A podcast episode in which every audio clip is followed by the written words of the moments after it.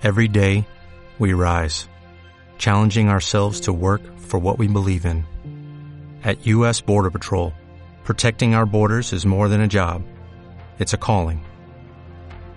Agents answer the call, working together to keep our country and communities safe. If you are ready for a new mission, join U.S. Border Patrol and go beyond. Learn more at cbp.gov/careers. Sube la podcast. El futuro es ahora. Y es bueno saber que estamos rodeados de superciudadanos. ¿Qué tal? ¿Cómo están? Bienvenidos a un nuevo Super Ciudadano. Al fin se acaba la semana. Se ha pasado muy rápido abril. Al menos para mí. No sé ustedes, hashtag Super Ciudadanos, pueden compartir con nosotros las distintas impresiones sobre este mes que ya llega a su día 22. Y nos queda solo una semanita de abril y ya comienza mayo, que este año no va a tener ese merecido fin de semana largo de inicio eh, o a veces es un día la mitad de la semana para descansar, que es el primero de mayo porque cae tristemente día domingo. Más malas noticias en mayo, el 21 cae día sábado, que la mayoría no trabajamos y los que trabajan en el, retail sobre todo, eh, no es un feriado irrenunciable. Por tanto, seguramente, si bien les van a pagar horas extra, no va a ser contabilizado como eh, un feriado, un día de descanso más. Así que este mes que por lo general nos regala dos fechas para poder descansar, este año definitivamente nos pasó por alto y el domingo primero de mayo entonces es simplemente un domingo más porque se rechazó eh, la idea de legislar que había sobre que el 2 de mayo, el día lunes, fuera declarado feriado. Eso no va a ocurrir, ya lo ha dicho el Congreso y por tanto vamos a tener que conformarnos con que sea simplemente un mes más, un mes normal. Bienvenidos a este Super Ciudadano. Quiero saludar de inmediato a Charlie Sáez, que está en los eh, controles del Switch, a eh, José Cantú, que está en el sonido, y a la Dani Rivera, que siempre hace y con mucha dedicación la producción periodística de este programa que hoy día eh, nos va a llevar por distintos temas. Obviamente vamos a hablar ya en, breves minutos sobre lo que ocurrió ayer en la convención, sobre la Comisión de Medio Ambiente que lamentablemente el informe que ingresó al Pleno no contó con los votos, pero también vamos a hablar sobre el presidente Boric, su gira en el norte de Chile, el piedrazo que hemos podido ver en distintos videos que están en las redes sociales de ese mmm, golpe que no le cae a él, pero que le cae a su jefe de gabinete, ¿no es cierto? Con una piedra más o menos un poco más chica que el puño de la mano. Y sobre la tercera parte de este programa tenemos un gran invitado hoy día, es cientista político, es profesor además de la materia internacionalista, Robert Funk, porque eh, no sé si ustedes han sentido, al menos así lo sentimos acá, que la guerra en Ucrania continúa. La invasión rusa continúa. Se ha recrudecido esta semana eh, a, propósito eh, de que ha caído Mariupol, eh, de que es, está muy intensa la batalla en el Donbass, pero parece que toda esa expectativa que tuvimos las últimas semanas de febrero y durante marzo ya como que ha bajado un poco su efervescencia y ya son 5 millones los desplazados de ucranianos que han salido de su país. es la oleada de desplazados europeos más grande desde la Segunda Guerra Mundial. Y por eso queremos hablar con Robert Funk para actualizar un poco la información de lo que está ocurriendo en Ucrania, con la invasión rusa y con estas declaraciones cruzadas que continúan día a día entre Vladimir Putin, eh, Saliasnik y también eh, Joe Biden, Boris Johnson y Emmanuel Macron, que son los líderes en el fondo que están protagonizando este conflicto. Quiero invitarlos ahora a que revisemos entonces lo que ya les anticipaba en la minuta M de este día mañana que sube la titula como ¿Por qué se rechazó el informe del medio ambiente en el pleno de la convención? Hubo críticas, acusaciones de funa y matonaje. Ese es el titular que tiene la minuta M. Lo que pasó. Ayer desde el mediodía el Pleno de la Convención Constitucional discutió el segundo informe de la Comisión de Medio Ambiente, el que entre otras cosas fijaba las normativas estatales sobre uso de agua. Este es un tema clave porque entre quienes rechazaron, entre socialistas, la DC y, el DC, digámoslo, porque tiene un, un, convencional, y los sectores de centro izquierda más la derecha, una de las críticas que se le hace a este informe es ser demasiado exhaustivo e intentar de fijar eh, como materias de, eh, ma, vía materias constitucionales algunas cosas que deberían ser propias de materia de ley y de discusión del Congreso y deberían ser más flexibles para ir modificándolas en el camino.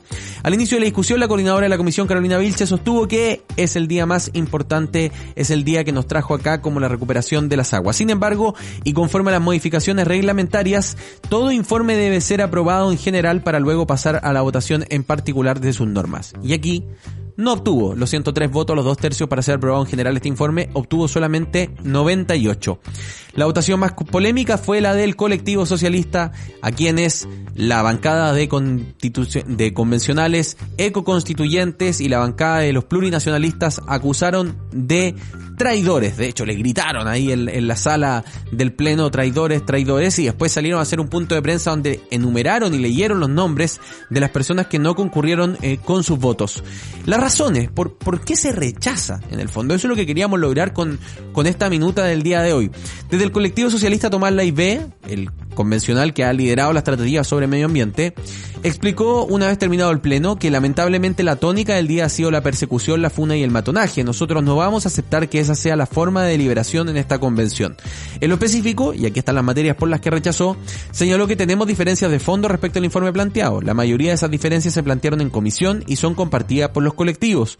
No debería sorprenderle a nadie que este informe haya sido rechazado. No compartíamos lo que, nos, lo que se nos propuso y la idea agrega, el informe que se nos proponía no cumplía el estándar que necesitamos para ofrecerle a Chile. Necesitamos que una amplia mayoría no genere dudas ni incertezas, porque eso le da esperanzas al país sobre el modelo de desarrollo que queremos construir. Y este informe no lo cumplía. Hacemos un llamado a desdramatizar esta situación. Hemos visto que los informes son rechazados una y otra vez sistemáticamente. El grueso de las críticas, como ya les anticipaba, eh, de quienes rechazaron el texto es sobre su nivel de detalle y que abarcaría materias propias de la ley. Además de que este ordenamiento que propone no lograría construir un modelo de desarrollo que permita financiar los otros derechos, es decir, como que frenaría el desarrollo y por tanto con qué se financian los otros derechos que están consagrados en la eh, Constitución. Eso fue de hecho lo que dijo Fuad Chain, dice, tenemos un informe que afecta algo que es fundamental para poder materializar el Estado social de derecho. Porque si tenemos derechos consagrados la Constitución, necesitamos ser capaces efectivamente de financiarlo y a su juicio las normas propuestas atentan contra esa posibilidad de financiarlo. Y a pesar de que hubo también muchos convencionales que lo votaron a favor, dos de ellos fueron muy críticos respecto a eh, la respuesta que tuvieron los ecoconstituyentes y los plurinacionales.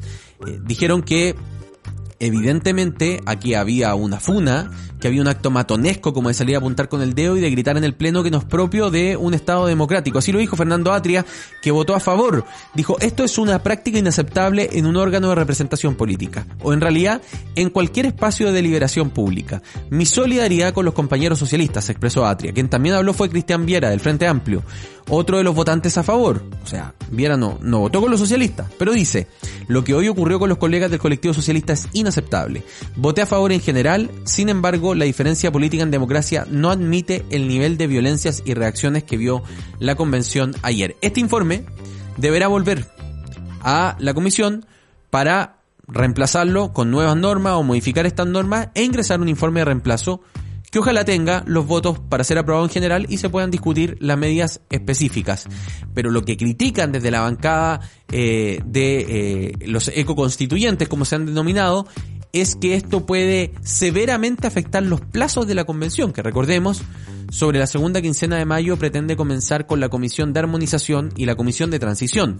Por tanto, ya queda menos de un mes para terminar la aprobación de todo el articulado de la Convención Constitucional y evidentemente ahí va a haber algo sobre lo que hay que trabajar contra el tiempo y muchos apuestan a que en la medida que se acerque el plazo final, más rápido finalmente terminarán trabajando las distintas comisiones de la convención.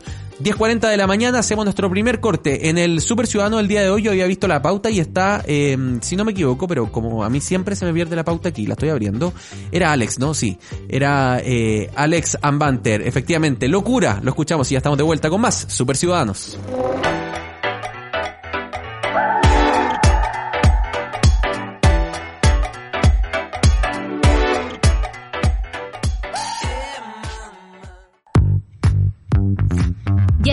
Vuelta en Super Ciudadanos. Seguimos haciendo este Super Ciudadano hoy día, viernes 22 de abril, son las 10.44 de la mañana, estamos totalmente en vivo y en directo acompañándolas a ustedes, Super Ciudadanas y Super Ciudadanos, en esta mañana informativa, ¿no? Este carrusel de noticias que hacemos esta primera media hora de programa para después entrar evidentemente a la reflexión de alguno de los temas. Y la imagen a la que Charlie le va a dar play ahora es eh, la imagen del día ayer, sin duda, es el intento de piedrazo contra el eh, presidente Gabriel Boric. Veámoslo.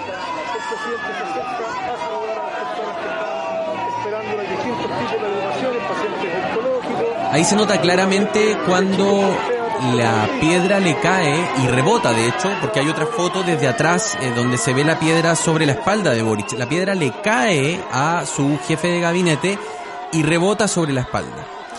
Eh, tengo la sensación, no sé si ustedes la comparten, hashtag Superciudadanos, de que hemos corrido el límite de lo tolerable o lo posible a nivel de expresión política en Chile. Eh, y la expresión política en una democracia tiene que ajustarse a los parámetros de la democracia. Y los parámetros de la democracia están en que la discrepancia eh, se construye a través de la argumentación, a través de las medidas de presión, pero no a través de la violencia. Eh, y esto es un acto de violencia, porque esa piedra iba dirigida al presidente de la República y le podría haber caído en la cara, perfectamente. Entonces, estos actos no se condenan por su efecto, por si le cayó o no le cayó al presidente de la República en la cara, por si efectivamente le cayó a él o a otra persona. Se condenan por su intención. Alguien que está detenido, tiene 31 años, es hombre, ayer deliberadamente decidió tirarle un piedrazo al presidente de la República. Le cayó otra persona, es verdad, pero le quiso pegar al presidente de la República. Sea este o cualquier presidente de la República. Y lo hemos dicho en esta radio y en otros medios en el pasado también. Cuando escupieron a Sebastián Piñera, lo dijimos ahora en marzo antes de que eh, entregara el poder. Esos actos no, no son acordes a la democracia, no, no corresponden. Y no tenemos que relativizarlos. Porque en la medida que más lo relativizamos, más corremos el cerco de aquello que es tolerable. Entonces, una señal de alerta y evidentemente, hoy día en la mañana, en el barrio Yungay, a propósito de que hay una percepción, ¿no? De que el presidente es muy cercano, el presidente comparte con la gente, la gente tiene muy fácil acceso al presidente de la República, lo que se agradece, porque no es una figura sacra, es una figura mundana, propia de, la naturaleza, de, cómo nosotros hemos decidido organizar nuestra sociedad. Eh, pero hay alertas en carabineros porque eso implica un riesgo mayor. Y hoy día a la mañana, un bolso un maletín, se quedó en un árbol a una cuadra y media de la casa del presidente, eh, al parecer era un artículo extraviado, y hubo todo un operativo de seguridad eh, por la posibilidad de que fuera una bomba, que es un, es, un operativo que es protocolar, eh, esto está establecido en los protocolos, pero que evidentemente denota un momento de preocupación por la seguridad del presidente, que tiene que ver con esta cercanía que él tiene y que él ayer dijo en Coquimbo que no está dispuesto a claudicar en esa cercanía con la gente. O sea, no va a dejar de acercarse a saludar a la gente y, es lo que tiene que hacer para que los violentistas no ganen, ¿no es cierto? Porque eh, alguien ayer le intentó pegar un piedrazo.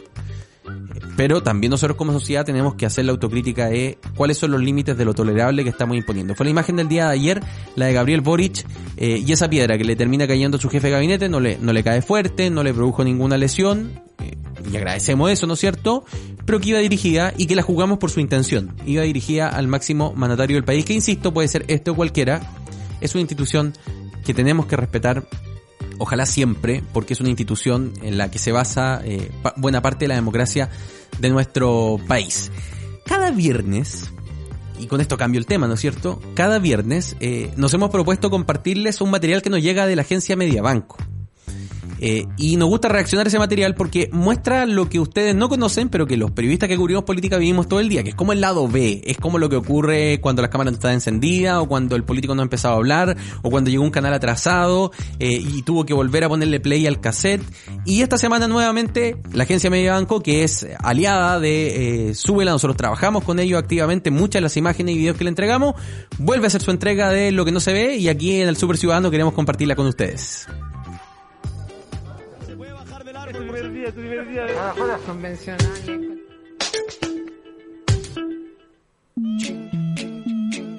Mostremos nuestro verdadero rostro, dice el capítulo de hoy. ¿Cómo está? Mi amigo de Mediabanco. Gonzalo Inter. Estoy a punto de mandarlo. A punto de mandarlo. Ah, de mandarlo. Sí, pues porque subieron un video en que la, en la Maite. Camilo, Oye, yo no voy a hablar, no canso nada. No, no, no, no, no es más de lo que ya sabes. No, no. ¿Ya? Con la transcripción que pusieron como subtítulo, no es fidedigna. No, no, es, lo que, no es lo que dijimos. No es lo mismo. Sí, pues cambiaba el sentido. Y ellos dijeron que, no, que el audio no era claro, así que no. Mediabanco aquí se hace cargo, ¿ah? lo pone al aire tal cual lo que dijo Winter. Pero si estamos al aire libre, pues niño. No, no se sabe la mascarilla. ¿Al aire libre se puede? ¿Se puede o no se, ¿Se puede? puede? Pero si lo hablamos, lo hablamos. Con o sin mascarilla. Distancia social, por favor.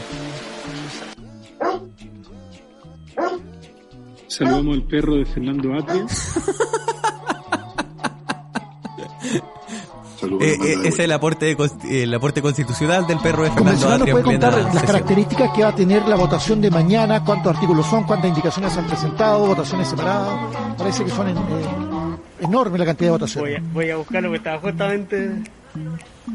Ya, pues César. Era César Valenzuela, convencional socialista. La ministra Janet Jara, amiga de Suela. Entrando al Congreso. Temperatura.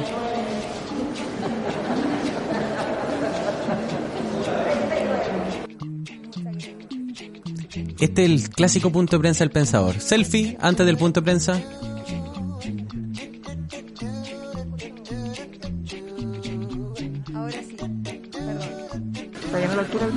Sí. A como el micrófono. Esta la vimos en vivo, Charlie, ¿ah? La, la tuvimos en vivo.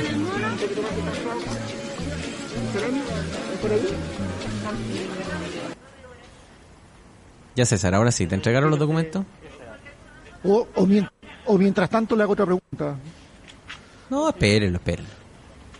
Esto no se ve porque después uno ocupa la cuña de 15 segundos.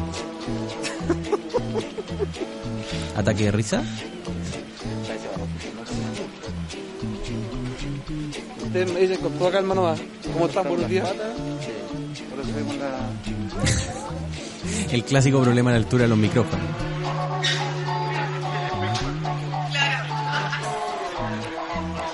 Quería saber, eh, además de cómo fiscalizar el mercado.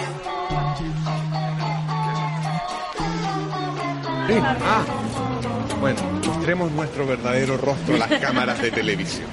¿Qué pasa, bien? Ah, los convencionales, claro, ahora están dando declaraciones sin mascarilla. Tenemos protocolo interno. Ah, el protocolo interno no les permite. Eh, Estamos todavía en, esa- en ese momento árido. Toma como Cerebi para informar a la gente que no compre en el mercado ilegal y que sepa diferenciar entre un pescado fresco, uno no fresco.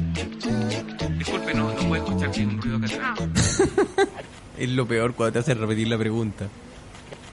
César, no, todavía no aparece No me la la saco, no me la saco porque mi mujer me, me, me, me grita porque No, no, en no, no, televisión. no lo entendí, senador Insulza. Bueno. Muy buenas tardes, queríamos y, y- Oh, apagón. Garantías de calidad y seguridad con respecto al consumo de alimentos. Otro apagón. ¿Qué le pasó a las luces esta semana? ¿Se le fue la luz al subsecretario Cuadrado? Murió ese. Ahí sí, volvió la luz. ¿Partimos de nuevo o sigo? Parte de nuevo, por favor, subse. Hoy día vamos a votar lo que creemos de nuevo, ¿Con o sin epítetos? el improvisado. Ah, que se me descargó el celular. ¿El improvisado o el imprevisto convencional Marinovich?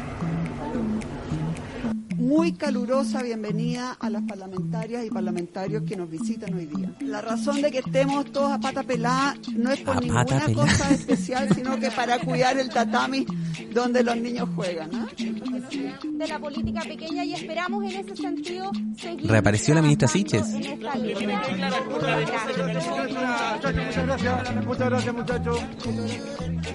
No entendimos nada.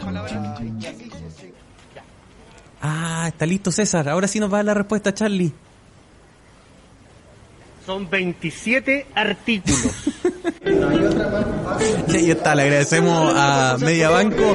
Esto es lo que ustedes no ven, esto es lo que está detrás de cámara, es lo que ocurre cada semana en el punto de prensa, porque uno la noticia tiene esa, esa cuñita, ¿no es cierto?, de los 15 segundos y después, bueno, estamos listos con eso y pasamos lo siguiente, pero detrás hay todos los días eh, conversaciones, salidas de protocolo, problema con las mascarillas que no está claro cuándo ocupar mascarilla, cuándo no ocupar mascarilla, el fuego que se quema, el celular que se descargó, la cámara que no ha a grabar eh, y se van, van produciendo esto y queremos todas las semanas compartirle los días viernes. Eh, hay algunos que vienen con chascarros más emblemáticos que se transforman en noticias, otros que vienen con cosas simplemente cotidianas que ocurren. Queremos compartirles todos los viernes eh, este producto que nos entrega Mediabanco, que es lo que no se ve para que conozcan el lado B de la política. A la vuelta del corte que vamos a tener ahora, va a estar con nosotros, como ya les anticipaba, nuestro queridísimo Robert Funk, cientista político, para hablar un poco sobre lo que está ocurriendo en Ucrania. Pero antes, vamos a escuchar Lorde. Esto es Solar Power.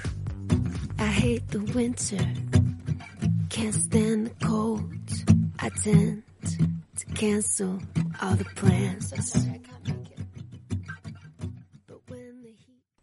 Ya estamos de vuelta en Super Ciudadanos.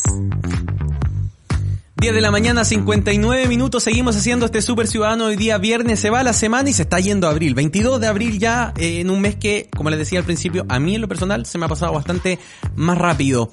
Eh, vamos a estar en breves minutos con Robert, pero antes vamos a revisar rápidamente los hashtags, lo que hacemos todos los días, ¿no? De qué es lo que está ocurriendo en el mundo, de qué están hablando las redes sociales, cuáles son los temas que mueven el pulso de los chilenos que tienen Twitter, porque ahí es importante distinguir la burbuja de Twitter de lo que ocurre. Número uno, Día de la Tierra. Esto a propósito de que estamos en una semana en general donde se están conmemorando eh, el Día de la Tierra y concientizando sobre eh, cómo estamos matando nuestro planeta y nuestra propia supervivencia. Dos, ya lo hablábamos, le mostramos el video hashtag piedrazo eh, a propósito de lo que ocurrió ayer con el presidente Gabriel Boric. El día menos pensado en TVN ha vuelto Don Carlos Pinto en Full HD, pero con las mismas tomas de antaño. Cuarto, lluvia. Yo la sigo esperando. Nos habían dicho que llovía hoy día, puede llover un poco mañana. Bueno, seguimos esperando. Lo bueno sí es que en Concepción, Biobío y Ñuble está lloviendo. Así que se agradece para los agricultores esa lluvia. Cecilia Pérez 6, porque según el directorio Azul Azul va a ser directora de la Universidad de Chile. Sabemos que le gusta el deporte y además es chuncha de corazón.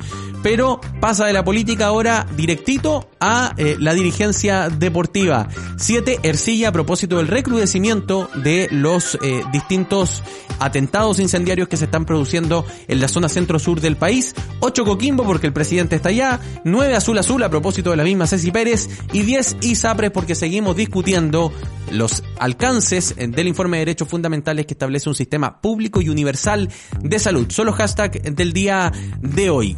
Les decía yo al principio de este programa que parece muy alejado cuando comenzó la invasión rusa a Ucrania y también el interés de los medios de comunicación ha ido disminuyendo, al menos de los chilenos, eh, que, en general tenemos poca vocación por temas internacionales. Pero el conflicto está muy vigente, ha recrudecido, está en plena batalla la zona del Donbass y está cayendo, si es que no cayó ya, Mariupol.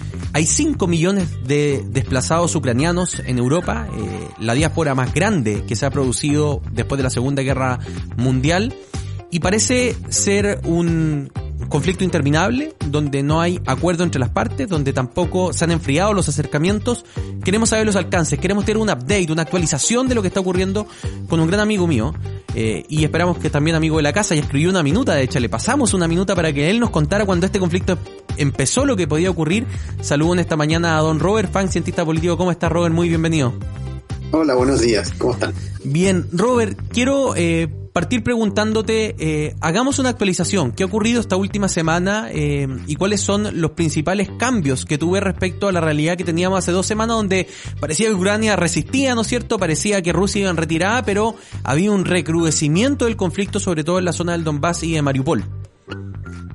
Eh, es que las dos cosas están conectadas, porque efectivamente Ucrania sigue resistiendo, resistiendo relativamente bien, y eso lo que ha significado es que las fuerzas rusas eh, se han retirado hacia el sector más eh, oriental de Ucrania y concentrándose en eh, tratar de dominar estos, estas regiones que tienen poblaciones importantes de, habla rusa o étnicamente ruso.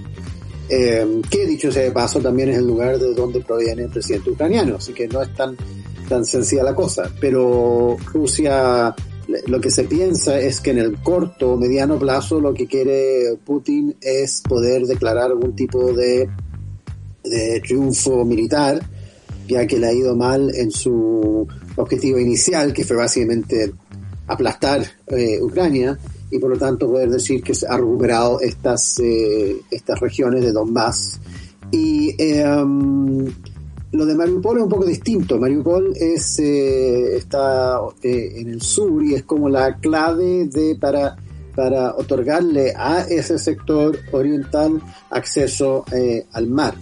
Otra cosa que se piensa, que podría ser o no, es que en el ya más mediano o largo plazo, lo que quisiera hacer Rusia es dominar toda la costa, porque hay un sector, eh, hay un sector de Moldavia que también tiene una población rusa importante y por lo tanto lo que Putin podría decir tenemos que liberar entre comillas a estos rusos que están ahí y crear una franja que efectivamente lo que lograría es, es, es eh, aislar Ucrania, lo que va quedando de Ucrania y también eh, no solamente aislarla sino que también eh, tenerla rodeada.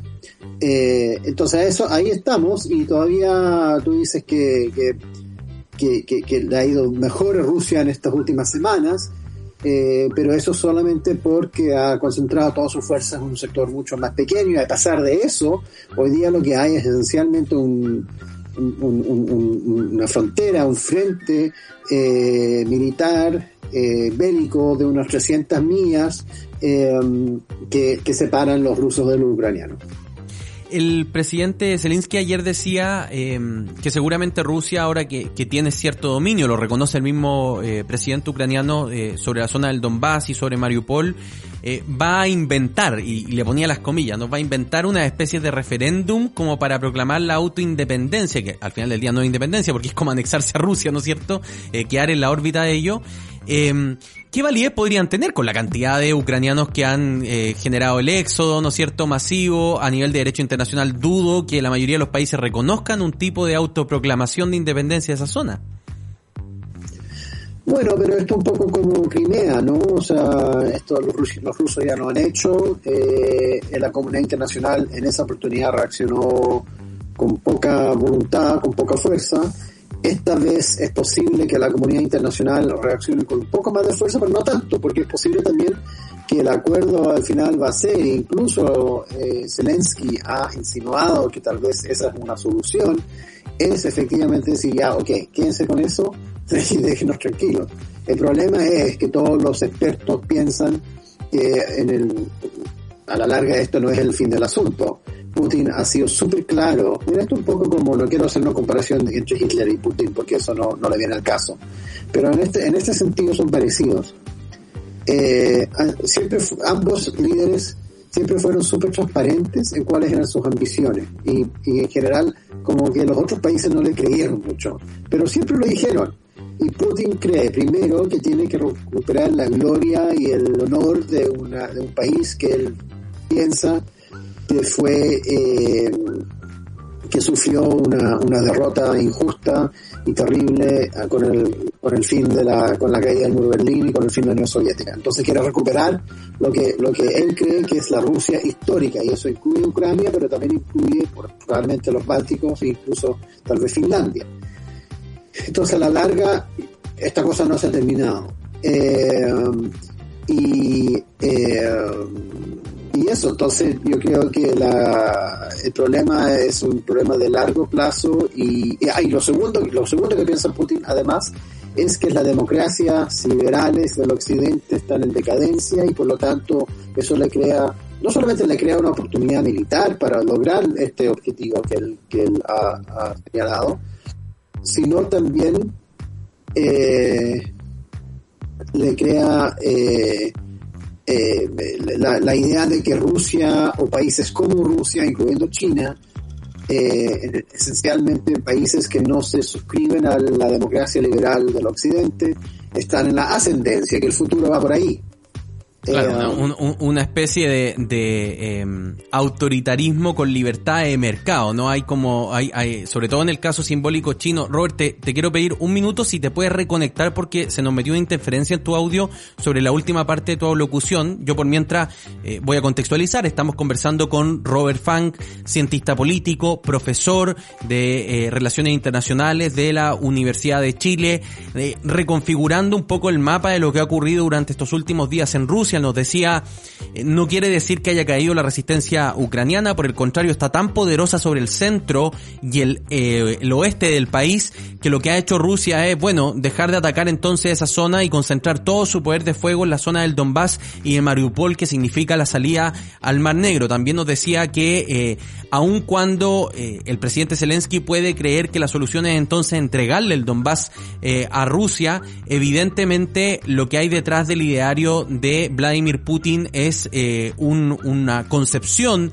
un reorgan- una reorganización eh, cultural y política del mundo mucho más profunda. Entonces, ahí cae cajón, Robert, y ya estamos de vuelta contigo, hacerte la pregunta, eh, el, futuro, entonces, eh, ¿cuál, cuál podría ser, no? Si, si su objetivo no es solamente geopolítico, de ganar un pedazo de tierra, sino que es un- un objetivo mucho más profundo, cultural, ideológico, eh, entonces esto no tiene solución al, al corto plazo, al menos mientras Putin está en el poder en Rusia.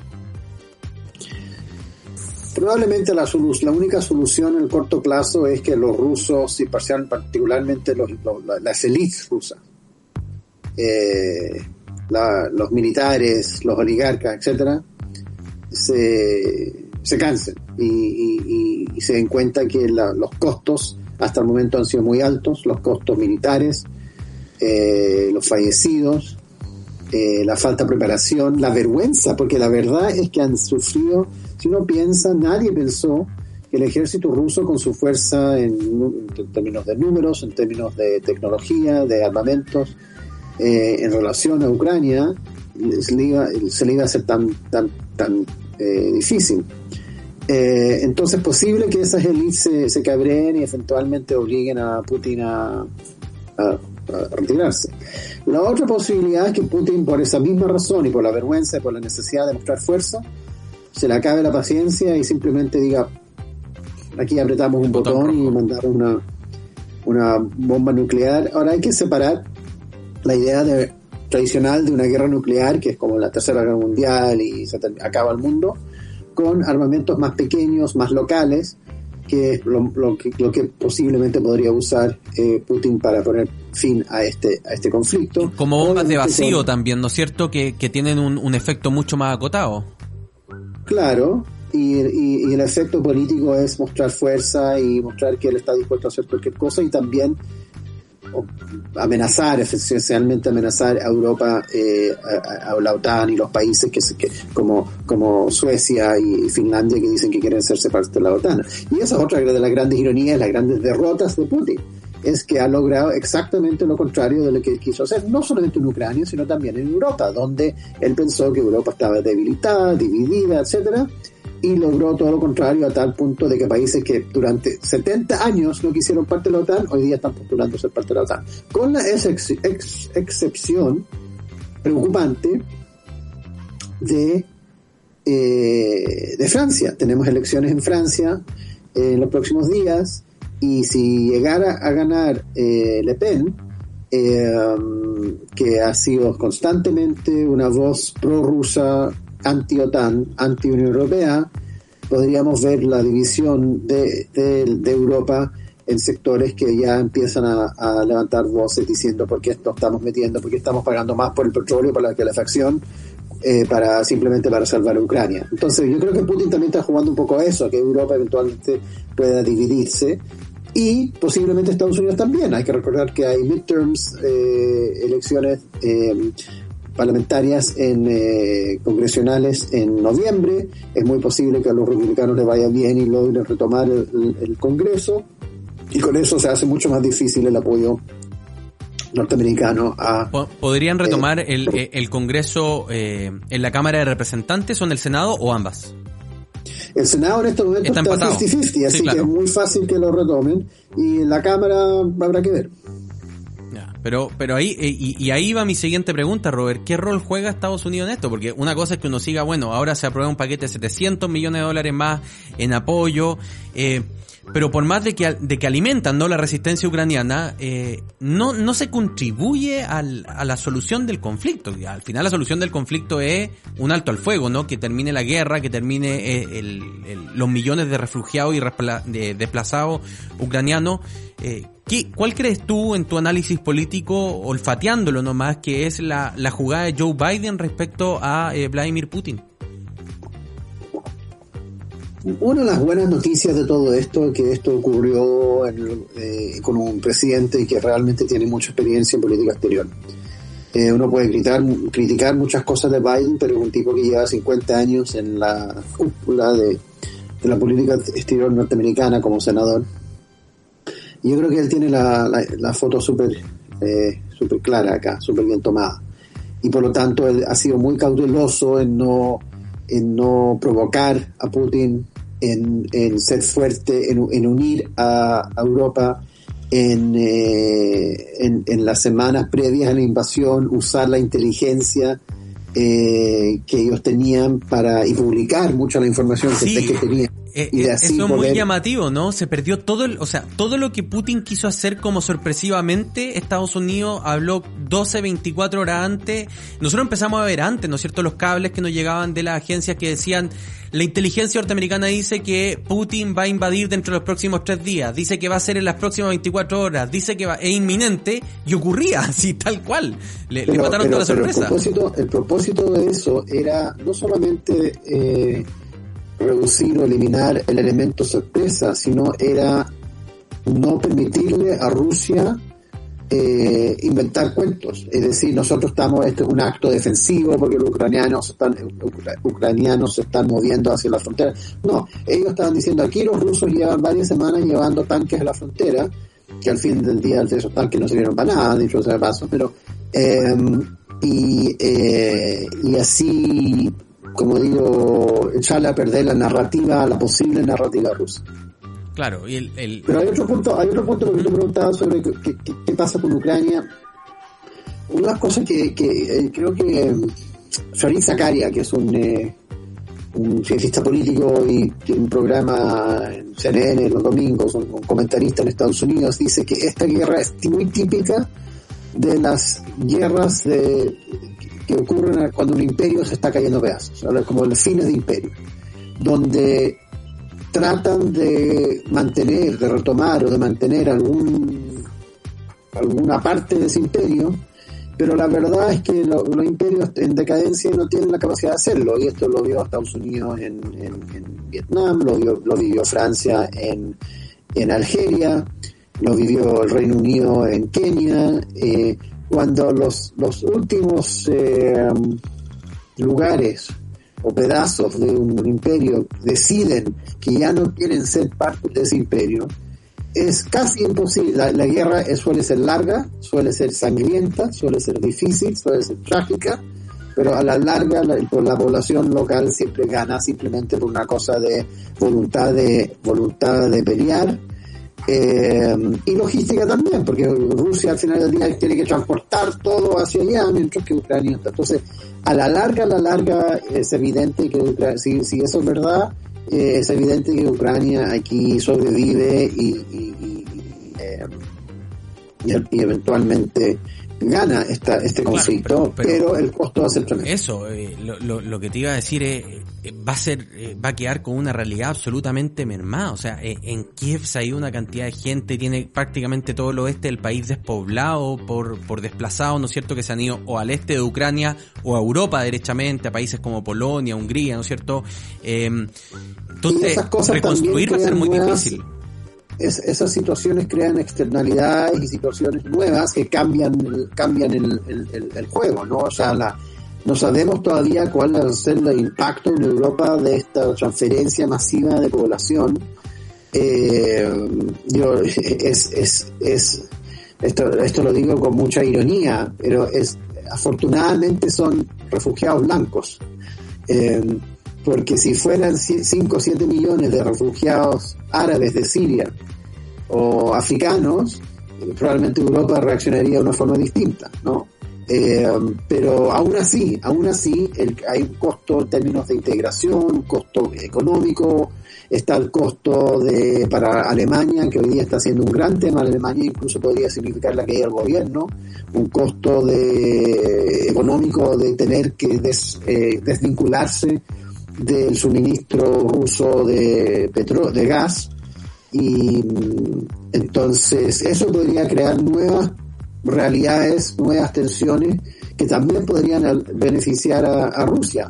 Eh, así que sí, el tema de migración es muy, muy pesado, es muy caro eh, y cambia la, ecuación, sin duda. Ahora, Robert, eh, y, y, con esto vamos terminando esta muy grata conversación para actualizar lo que está ocurriendo con la invasión de Rusia a Ucrania en el eh, mediano plazo vemos que, no hay muchas eh, perspectivas, ¿no es cierto?, de lo que pudiese ocurrir eh, en Europa. Es probable que gane este domingo Emmanuel Macron. Se dice que por entre 7 y 9 puntos ya le estaría sacando a, Marine Le Pen, que se ha aumentado la distancia casi 4 o 5 puntos durante las últimas dos semanas, en la medida que Mélenchon ha, ha, ha, sido más activo en intentar de traspasar sus votos a la opción de Macron. Digámosle a, nuestro, a nuestra audiencia que es básicamente una elección entre un liberal de centro derecha y una eh, ultra conservadora nacionalista de, derecha. O sea, la izquierda quedó fuera de la papeleta. Eh, y lo digo como contexto para decir, bueno, ¿a qué mundo nos vamos a enfrentar? Porque hay que reemplazar el gas, hay que reemplazar el petróleo porque los precios no, no, pueden seguir subiendo como están subiendo. Hay que reemplazar al granero del mundo, que suministraba buena parte del grano para cosas tan sensibles como el aceite, ¿no es cierto?, con el que cocinamos todos los días. Eh, ¿Cuánto más va a sostener Occidente esta guerra? Eh, pagando en parte los costos que implica castigar a Rusia, que tiene costos más severos, pero, pero que golpean. siempre, en, en, ese tema, yo siempre pienso en uno que tiene cierta edad y se recuerda ciertas cosas, la crisis del petróleo 73 o de los 70, en el, que era una, fue una crisis mundial, donde después de la guerra de Yom Kippur, Israel, los, eh, los países árabes eh, se picaron, subieron el precio del petróleo para castigar a Estados Unidos, eh, y el precio del petróleo subió, o sea, había filas, no había petróleo, y habían filas para, eh, para llenar el estanque de, de, los autos. Eso todavía no ha ocurrido porque los países árabes están mucho más alienados, alienados esta vez y Estados Unidos está produciendo mucho petróleo y Venezuela está produciendo, o sea, hay otros, en muchas otras fuentes. Eh, y yo creo, y, eh, y, lo otro que ocurrió, que es súper importante, si uno piensa, piensa cómo se veían los autos en 1970 y cómo se veían los autos en 1980. ¿Cómo se veían? Primero, más pequeños, más livianos. Más eficientes. Y más eficientes. Eh, y aquí es lo que voy. Que cuando los precios de las cosas suben mucho, siempre se encuentran alternativas. Otras formas de hacer las cosas. Nos ha encontrado una alternativa a petróleo para los autos, pero se, pero se construyeron autos más eficientes. Entonces, a lo mejor lo que hace esto es que impulsa aún más la compra de autos híbridos, híbridos, autos eléctricos. A lo mejor lo que hace es impulsa aún más el uso de la energía nuclear, en fin, en, energías renovables, energías limpias. Eh, um, yo creo que eso es lo que va a pasar, no es que eh, eventualmente Rusia se va a encontrar simplemente fuera del juego. Eh, y esa yo creo, eso yo creo es el gran error en el cálculo que hacen Xi en China, Putin, Orban, Bolsonaro, Trump, que esta, esta suposición que los países liberales están en decadencia, lo que no reconocen es la fuerza que tiene ese mismo liberalismo, esas mismas cosas que Para reconvertirse. La, la inmigración, la diversidad, todas estas cosas que ellos creen que es una lecera, al final es la fuente de, fuerza política que les permiten adaptar. Y son esos otros países los que no son tan capaces de adaptarse tan rápido. Claro, y, incluso la misma teoría económica liberal, los bienes sustitutos, ¿no? Con que uno va reemplazando aquellas cosas que se te encarecen o que quedan fuera del punto de aquello que uno está dispuesto a pagar o comprar. Robert, Interesantísima conversación, te quiero agradecer que hayas estado con nosotros. Te voy a volver a molestar en un mes más porque estoy que ir actualizándolo, pero me quedo con la con la hipótesis de que al menos esto en el corto plazo, eh, en el corto plazo, perdón, va a seguir siendo tema y mucha solución no va a tener. Así es. En el largo, largo plazo probablemente va a salir ok. Perfecto, entonces a, a tener paciencia y aguantar el chapuzón. Muchas gracias Robert Funk por haber estado con nosotros en este Gracias, Super José. Ciudadano de hoy día viernes 22 de abril. Son las 11 de la mañana con 23 minutos. Estamos muy contentos de haberlos podido acompañar una semana más haciendo el Super Ciudadano junto a Charlie Sáez, a la Ani Rivera, la producción periodística siempre atenta y al José Cantú que hace que eh, todo les llegue a ustedes de la mejor manera posible. Nos reencontramos el día lunes con nuestro panel constituyente. Van a estar la Valematu, Rodrigo Pérez de Arce. Vamos a hablar lo que ocurrió esta semana en la convención y se vienen, por cierto, muchas noticias interesantes. Las elecciones del domingo en Francia. Vamos a estar destacando un nuevo super ciudadano en nuestra semana. Incluso cultura tenemos en la pauta para lo que viene. Como siempre, muchas gracias super ciudadanas y super ciudadanos por haber estado con nosotros. Nos reencontramos el lunes. Que estén bien. Chao, chao. Eso fue Super Ciudadanos. De lunes a viernes a las 10.30 de la mañana, solo por subela.cl. En Sherwin Williams somos tu compa, tu pana, tu socio, pero sobre todo somos tu aliado, con más de 6.000 representantes para atenderte en tu idioma y beneficios para contratistas que encontrarás en aliadopro.com. En Sherwin Williams somos el aliado del PRO.